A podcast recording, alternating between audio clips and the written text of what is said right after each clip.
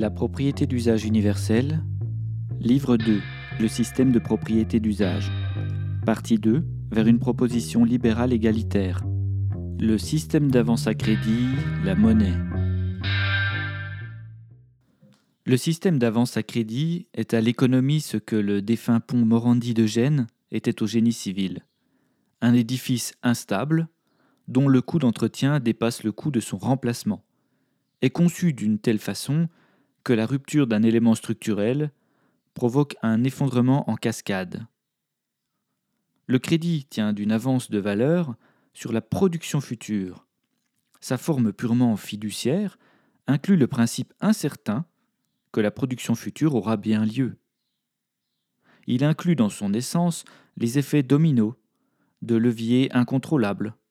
Il produit du capital fictif et se base sur l'émission de monnaie à découvert en partant du principe osé que les agents économiques auront à tout moment un comportement rationnel et prévisible.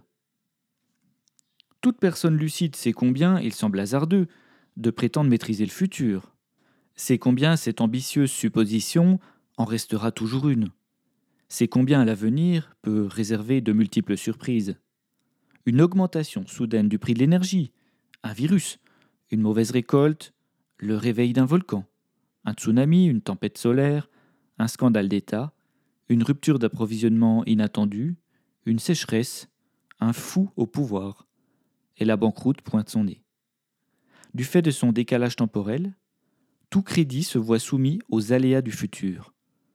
Ce risque, le propriétaire lucratif le chiffre et le monétise, en inventant l'artifice de l'assurance pour lui-même. Car le débiteur portera seul le coût du risque, et devra s'acquitter d'une assurance obligatoire, même si tout se passe pour le mieux.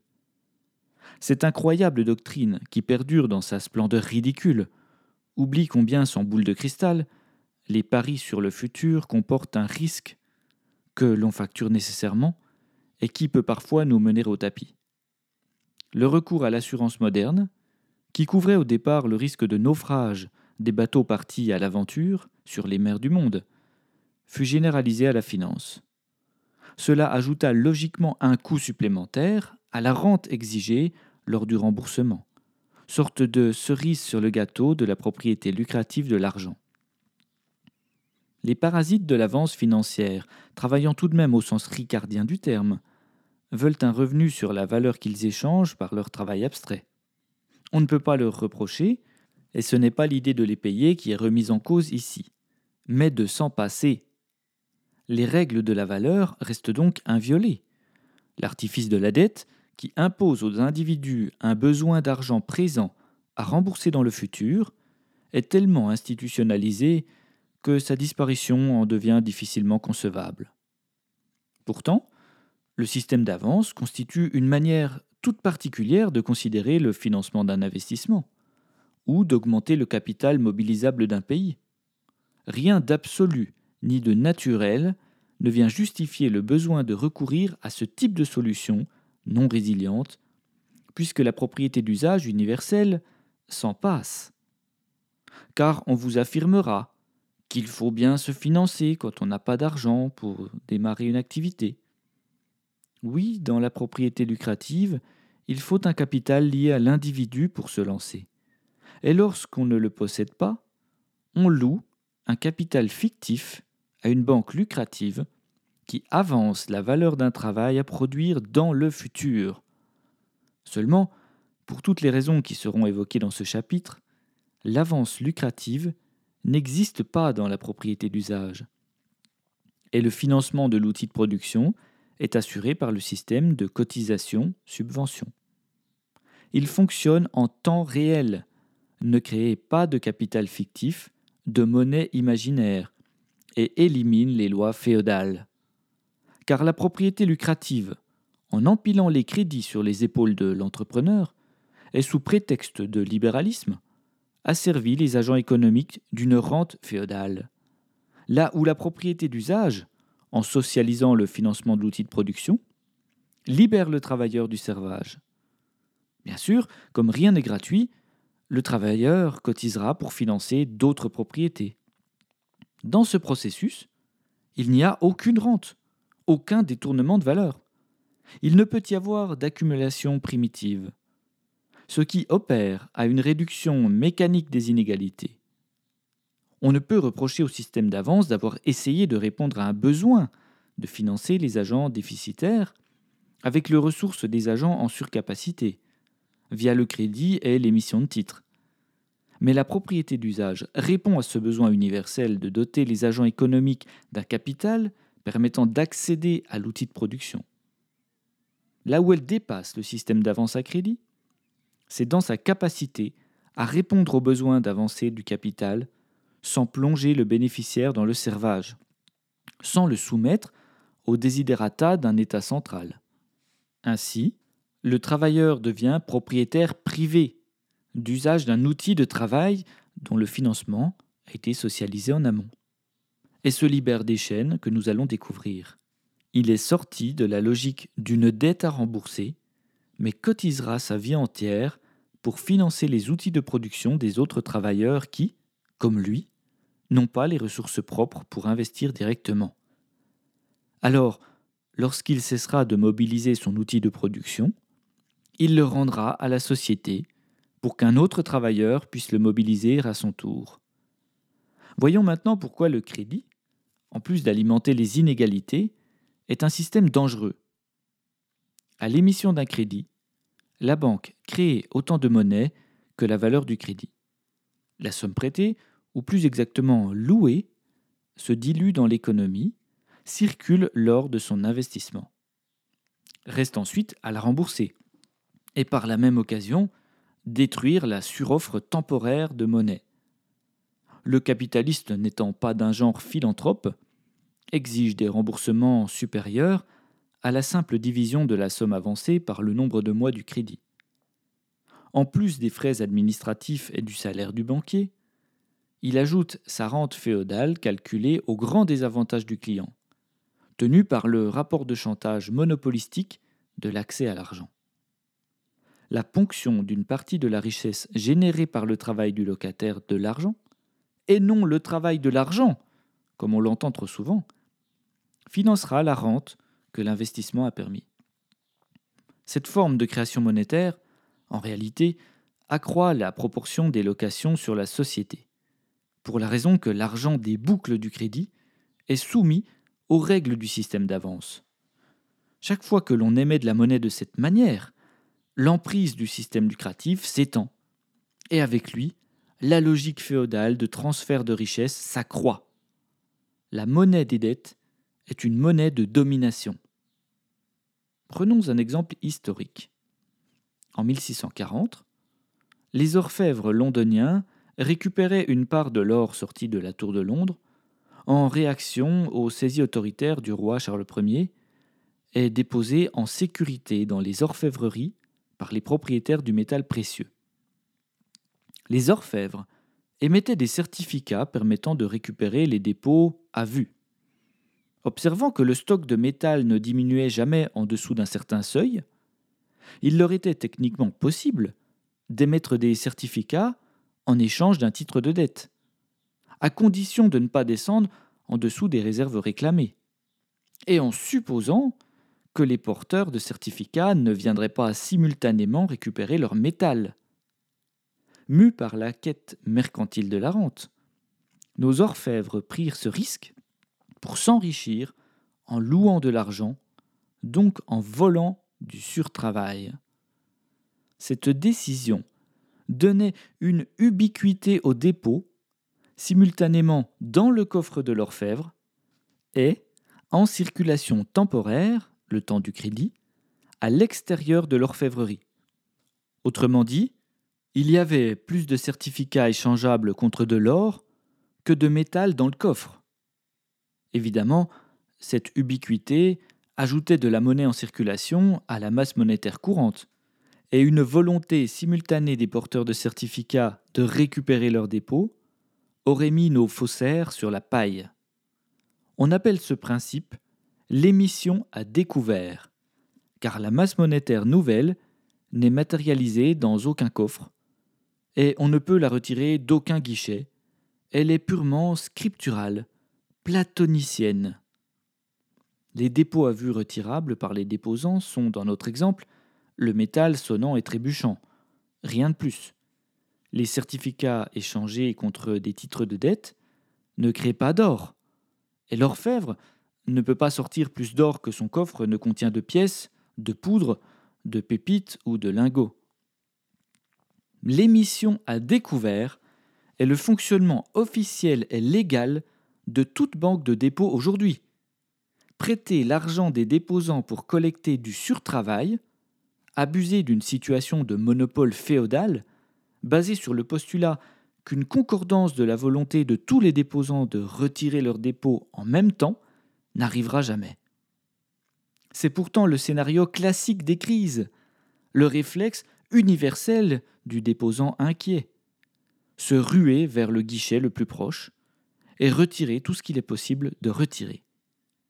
La prise de conscience est douloureuse lorsqu'on élucide le mystère de l'ubiquité des dépôts, lorsqu'on constate que l'argent du système d'avance à crédit était finalement une monnaie de singe, de la poudre d'escampette, et que les très sérieux, les très respectables établissements bancaires ont joué au casino avec les dépôts des travailleurs, c'est-à-dire avec la marchandise monnaie du travail des déposants.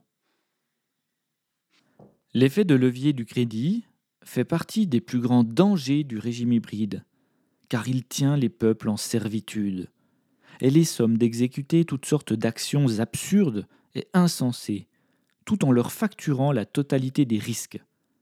Si l'adage les crédits font les dépôts correspond à une réalité scripturale, une banque de crédit sans déposant perd le jouet de sa domination féodale. La vérité se trouve donc dans l'adage inverse. Les dépôts font les crédits, auxquels nous pourrions ajouter si tout va bien. Plus les banques donnent une ubiquité à une part importante des dépôts en accordant des prêts, plus augmente le multiplicateur monétaire du crédit. Plus le système devient risqué et lucratif. En cas de crise, la part socialisée du régime hybride, refoulée et décriée en temps de prospérité, redevient désirable aux yeux des néolibéraux. Deux décisions à la hauteur de la violence du système d'avance sont prises.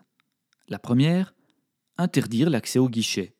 Donc, supprimer le service le plus élémentaire attendu d'un client d'une banque, de pouvoir convertir ses dépôts à vue en numéraire.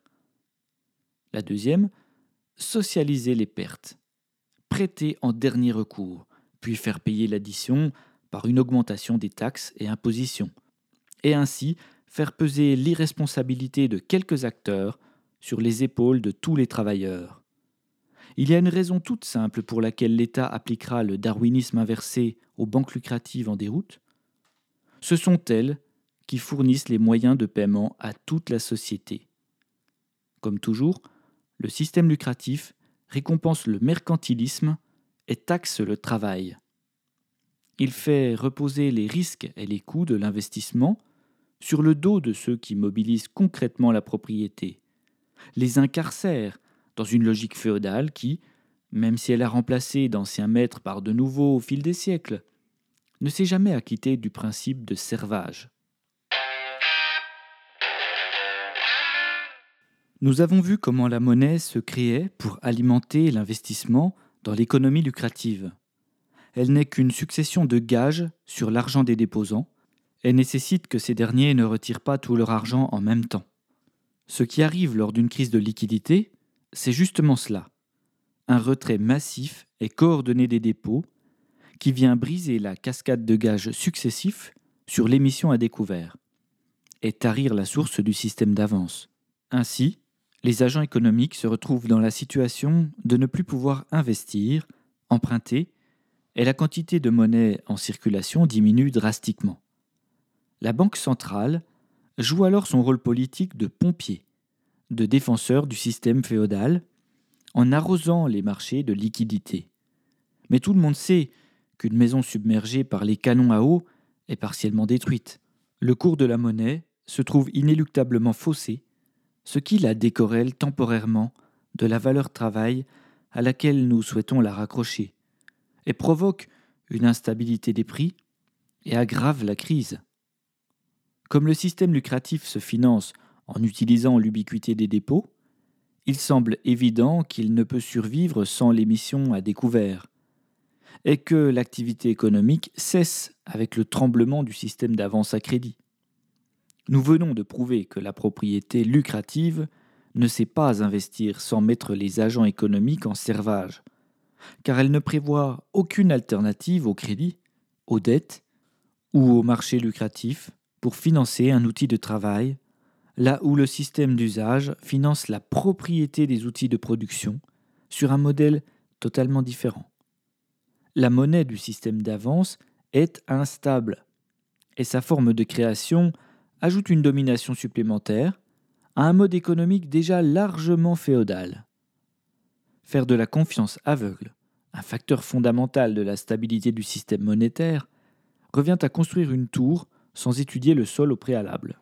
Même si le succès touristique autour du campanile de Pise découle de l'incompétence de ces maçons, nous serions sages de ne pas reproduire ce genre d'erreur. Évidemment qu'un agent économique qui, sans poindre la trahison, fera tout ce qui est en sa possibilité pour éviter de perdre son argent confié au système d'avance, y compris si son action individuelle va contre l'intérêt général. Il voudra juste sauver sa peau. Pour cette première raison, nous revenons à notre cher pont Morandi de Gênes, transformé en un enchevêtrement de gravats, de sable et de poussière, par la rupture d'un seul banc. Le taux d'intérêt va jouer un rôle sur la navigation dans les vagues de la domination. Il va convaincre l'agent économique épargnant de perdre une partie de la liquidité de la monnaie en sa possession pour investir, souvent acheter des titres de propriété lucrative, comme les actions par exemple. Les positions bloquées pour un temps l'engagent à se soumettre aux aléas du futur, dont les conséquences peuvent plonger l'économie au bord de l'abîme et obliger, comme c'est devenu une tradition, la part socialiste du régime hybride à intervenir comme jamais elle ne le ferait pour un petit artisan, un modeste citoyen, à qui on adressera la facture de la banqueroute. N'est-ce pas une quête mercantile dont l'humanité pourrait se passer de jouer au pari, aux chaises musicales, de tirer les cartes sur un avenir qu'on ne pourra jamais prédire, ni par des équations probabilistes assistées par ordinateur, ni en lisant dans le mar de café? N'a-t-on aucun défi plus urgent, plus éthique, que d'enrichir une clique de joueurs sécurisée par la part socialiste de l'hybridation? Voyons maintenant un autre défaut structurel du système d'avance. Un organisme prêteur lucratif peut ponctionner des rentes à plusieurs personnes en même temps sur un même projet. Par exemple, un logement peut être construit par une entreprise lucrative de promotion immobilière qui s'endette auprès d'un organisme prêteur lucratif pour financer sa construction, à qui elle doit verser une rente R. Notre promoteur, s'il veut à son tour prélever une rente R', paye alors d'une main la rente R et s'en débarrasse en facturant de l'autre main R plus R' à l'acheteur du logement. L'acheteur n'ayant pas le capital va à son tour quémander un crédit auprès du même organisme prêteur et demander à emprunter la somme R plus R'. Tout sourire, le prêteur lucratif lui facturera une rente R seconde. Au total, non seulement un capital fictif s'est créé, puisque le crédit du promoteur court en même temps que le crédit de l'acheteur, doublant l'argent en circulation alors qu'il n'existe qu'une seule maison dans le monde réel, mais l'acheteur devra s'appauvrir des rentes R plus R' plus R seconde. La boucle est bouclée. Le prêteur, propriétaire lucratif, s'est enrichi.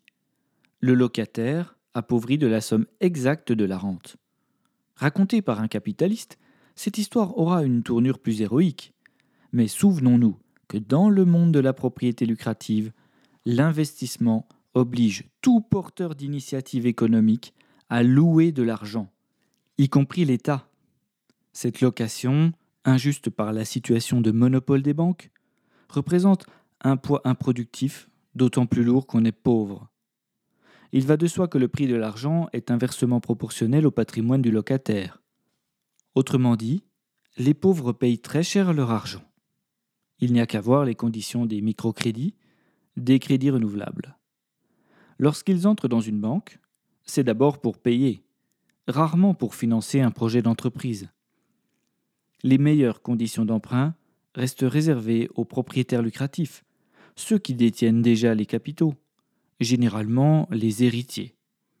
Les proies du capitalisme, faibles et nombreuses, sont les victimes de la location intégrale, salariat, logement loué, moyens de transport loués, crédit renouvelable.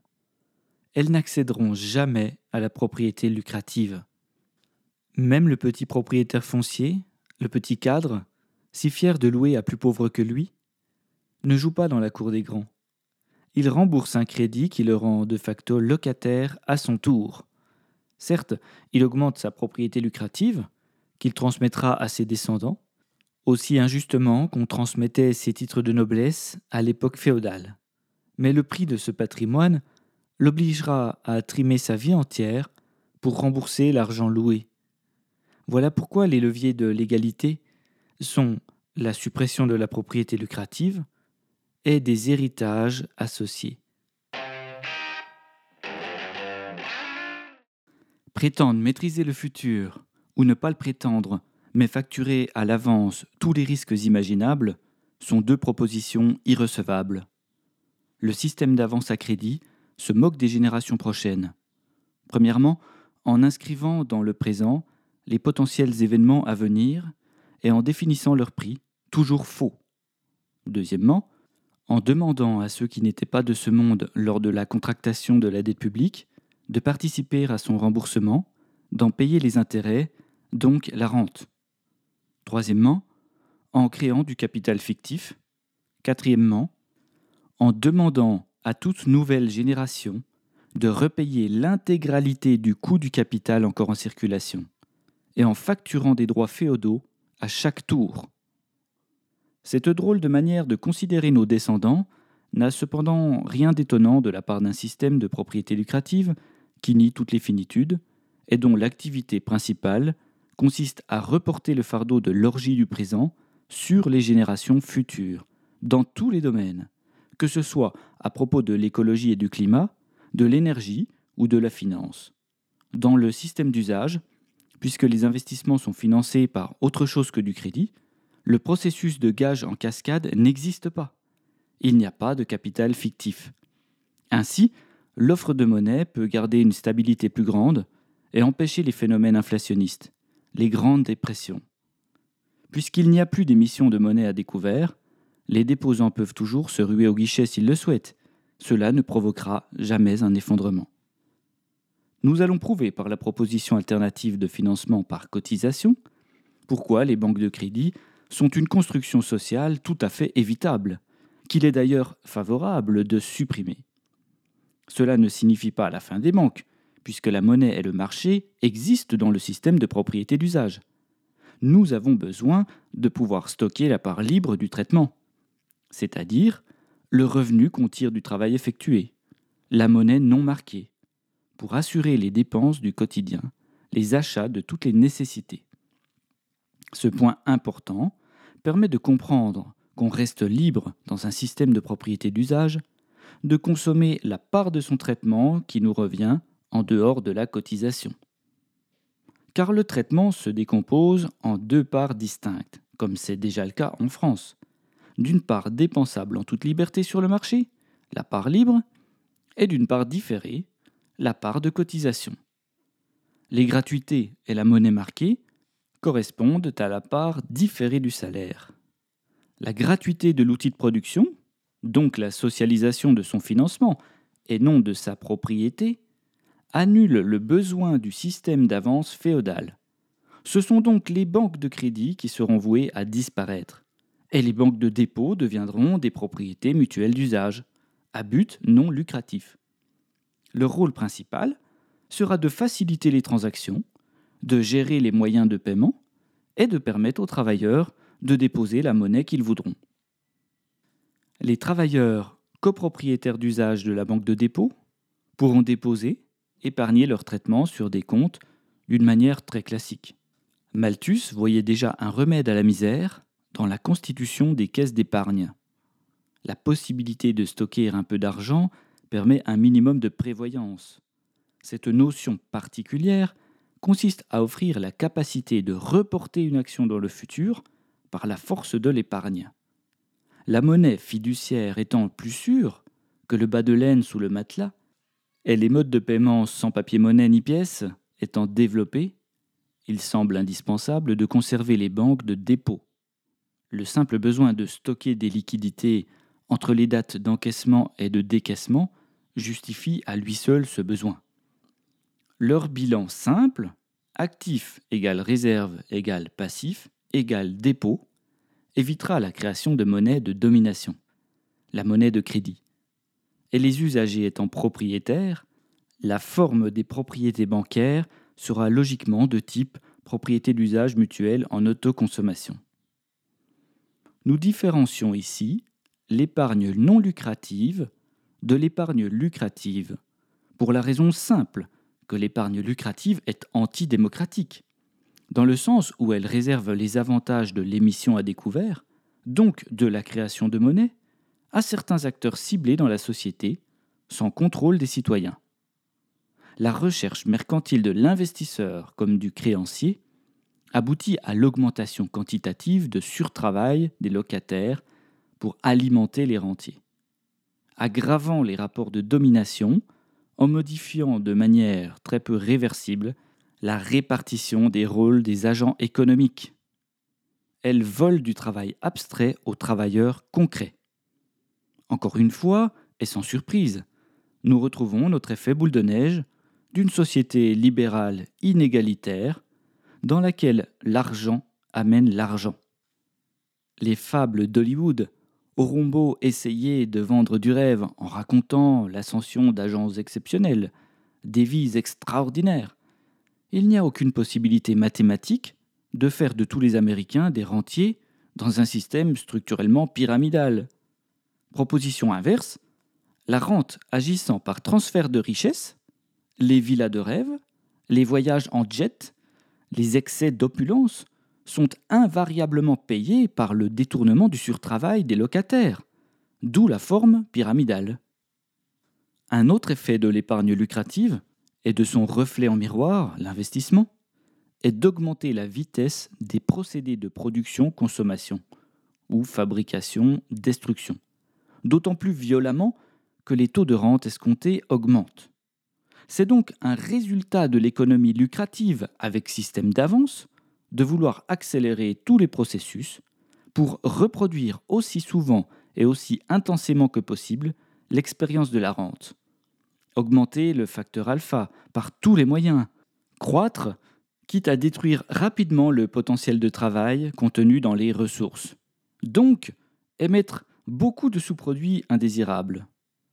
Ainsi, le réchauffement climatique imputable à nos émissions de gaz à effet de serre illustre cette quête de rendement qui érode à grande vitesse les potentiels de travail finis, les services gratuits de la nature, son extrême transformation qu'on irait plus vite à nommer pollution. Il serait intéressant de comparer l'évolution du volume de surtravail détourné avec la quantité de gaz à effet de serre émis au niveau mondial. Nos investisseurs auront beau essayer de se rattraper avec du greenwashing, Utiliser des centrales solaires pour extraire du pétrole ou électrifier les engins de mine, avec le modèle lucratif, nous courons vers l'impasse, d'autant plus rapidement que le modèle extractif, basé sur l'investissement rentier, s'intensifie. À titre de digression, précisons que le principe de l'épargne non lucrative doit à nouveau nous interpeller sur le point de l'héritage patrimonial direct, non socialisé, entre membres de la société. Si tant est qu'une personne épargne pour un héritier, et lui transmette l'argent épargné en héritage, cela ne nous pose aucun problème, puisque non seulement l'argent transmis provient du travail du transmetteur, et non plus d'une expropriation lucrative par la rente féodale, le vol du surtravail, mais aussi parce que l'héritier recevra un capital dépensable en monnaie et non un titre de propriété. Bien que ce phénomène permette dans une moindre mesure la poursuite de la recherche de la conservation clanique d'un avantage, il restera anecdotique en raison du travail à déployer effectivement pour rendre l'héritage conséquent. C'est bien l'exploitation lucrative par la rente féodale, le détournement de la propriété du travail humain par le surtravail, qui permet aujourd'hui aux héritiers de recevoir des propriétés indues, en quantité plus ou moins importante en fonction de leur position dans la chaîne de domination. Dans le cas de notre héritier, le transmetteur se sera différencié de ses contemporains par sa capacité à réduire sa consommation et déposer la monnaie non marquée de son traitement sur un compte bancaire.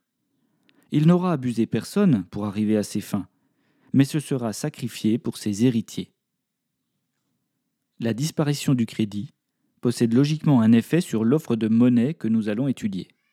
Elle redonne à la Banque centrale un rôle direct et facile sur la monnaie en circulation, limité à la somme des pièces et billets, additionné des dépôts à vue des épargnants sur les comptes bancaires.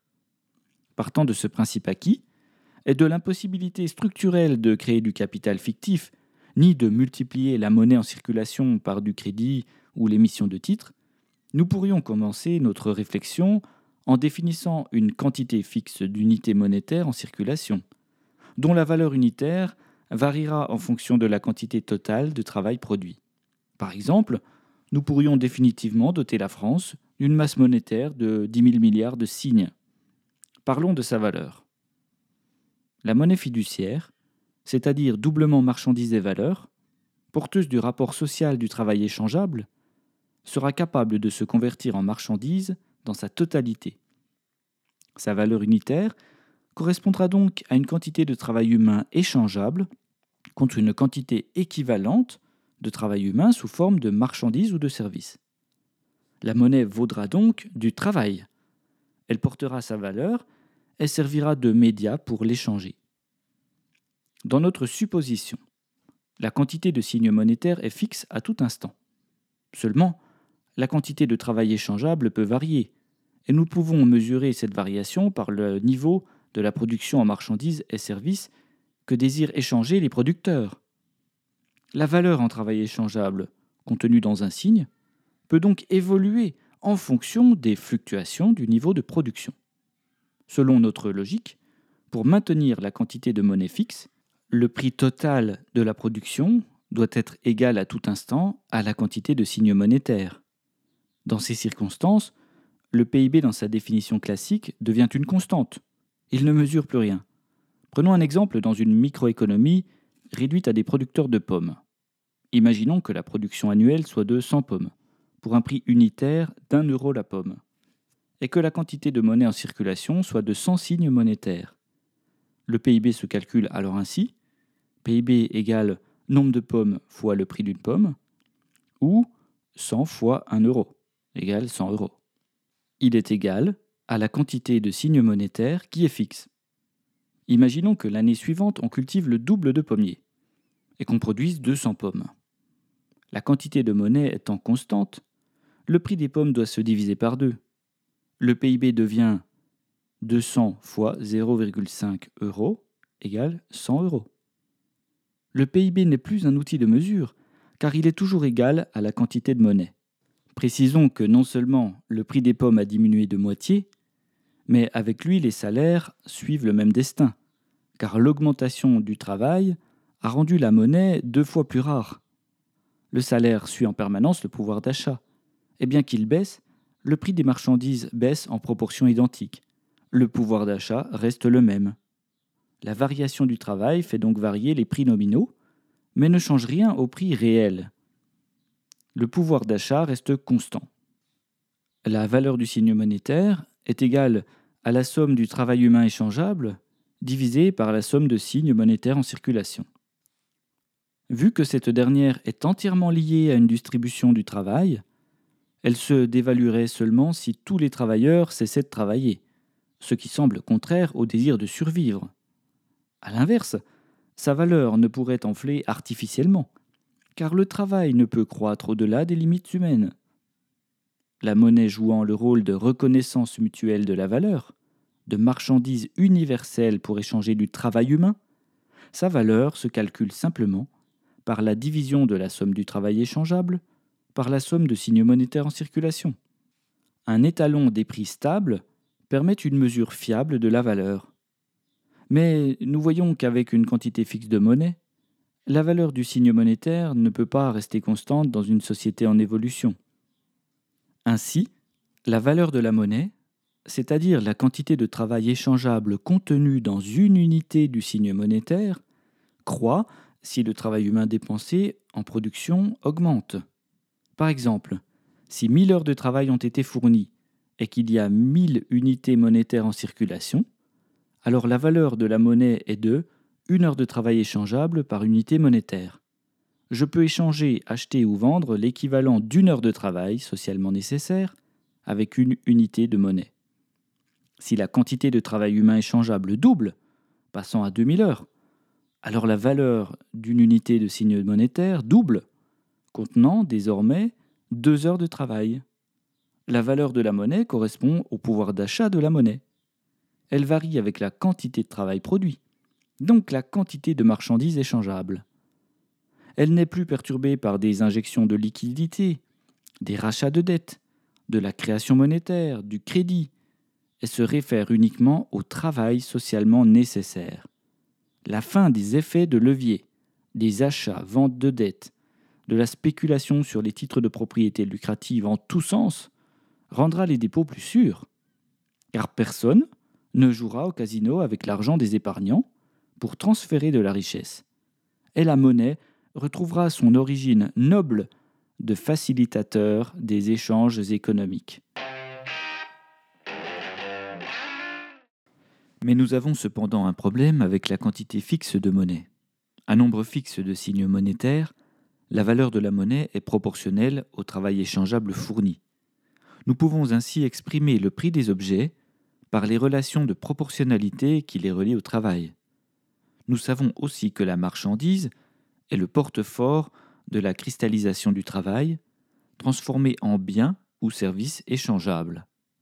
De là, nous pouvons conclure des équivalences entre travail, monnaie et marchandises.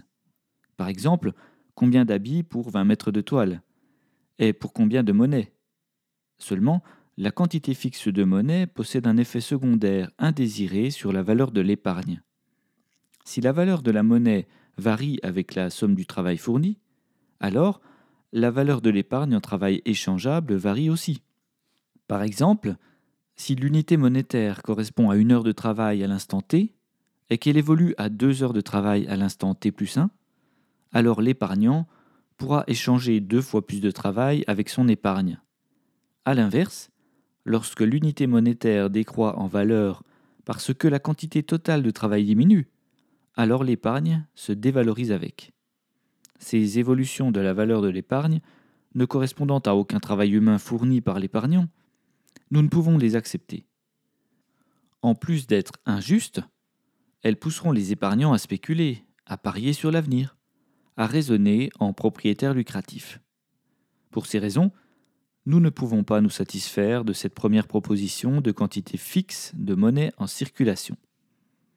La quantité de signes monétaires doit suivre l'évolution quantitative du travail échangé. Ainsi, la valeur de l'épargne contient toujours la même quantité de travail échangeable, et le prix des objets peut rester fixe. Reprenons notre exemple des producteurs de pommes. La première année, la production est de 100 pommes, pour un prix unitaire d'un euro la pomme, et la quantité de monnaie en circulation est de 100 signes monétaires. Le PIB se calcule toujours en multipliant le nombre de pommes par le prix d'une pomme, soit 100 fois 1 égale 100 euros. L'année suivante, on cultive le double de pommiers et l'on produit 200 pommes. La quantité de monnaie pouvant suivre l'activité économique, le producteur peut maintenir son prix constant. Le prix d'une pomme ne se divise plus par deux et reste à 1 euro. Le PIB devient 200 fois 1 égale 200 euros. En toute logique, il faut doubler la masse monétaire pour que les transactions puissent se réaliser mais nous avons supprimé l'émission à découvert. Voici qu'entre en scène le rôle de la Banque centrale, le trésor ou hôtel des monnaies. Ajuster la masse monétaire en circulation à l'intensité des échanges selon la théorie quantitative de la monnaie et son équation classique. Dans notre exemple, il y a 200 transactions, une par pomme. La vitesse de circulation est de 200 échanges par an. Et le prix de chaque transaction de 1 euro. La masse monétaire doit donc correspondre à 200 signes. En procédant ainsi, la masse monétaire suit l'activité économique et permet de limiter l'érosion ou la création fictive du travail contenu dans un signe monétaire. Ne pouvant remonter à l'origine de la masse monétaire primitive, constituée au fil du temps par la transformation de la marchandise en signe dépourvu d'utilité directe, nous devons partir de la masse monétaire existante pour désenfler la suroffre de monnaie de l'émission à découvert en monnaie d'usage, soulager des fins lucratives. Cette partie pouvant être solutionnée par des propositions techniques différentes, elle ne sera pas développée ici. Et nous resterons donc sur le principe fondamental de l'élimination de la monnaie émise à découvert, véritable source de domination du système d'avance lucratif. Précisons néanmoins que la monnaie est une institution qui s'appuie sur des conventions sociales et un travail idéologique d'acceptation dans la société humaine. En effet, l'abandon progressif de la convertibilité en métal précieux exprime une confiance des agents économiques dans le signe monétaire, au point d'oublier parfois le sens classique du travail de minage qui a constitué sa masse d'origine, sur laquelle nos sociétés basent la richesse. En effet, l'origine de la monnaie tient toujours de l'extraction ou de la transformation de la nature gratuite, stockée en métal ou en signe. La quantité de base de monnaie, hors émission à découvert, correspond à la valeur échangeable du travail humain engagé dans le minage de la nature, pas encore consommé, cristallisé en vue d'un échange futur. D'ailleurs, les crypto-monnaies utilisent aussi le principe du minage et la quantité de minerai fini comme donnée de base. Les banques ne disparaîtront pas. Voilà qui va en rassurer plus d'un. Mais la fin du crédit et de toutes les activités spéculatives ne signifie pas la fin du financement, ni le retour du soviétisme, car la propriété d'usage est une véritable troisième voie. Bien qu'il soit difficile de se détacher du confort de la récitation des mantras de la propriété lucrative, nous devons apprendre à les dépasser. J'ai conscience de demander beaucoup d'efforts au lecteur en chamboulant des idées ancrées profondément en chacun de nous depuis l'enfance et j'ai dû moi-même me forcer à penser contre mes propres intuitions pour produire cet ouvrage. La critique étant la partie facile de l'exercice politique, nous allons désormais découvrir une solution au financement hors de la propriété lucrative, pour remplacer le système d'avance à crédit et les marchés financiers, par la généralisation du financement par cotisation-subvention.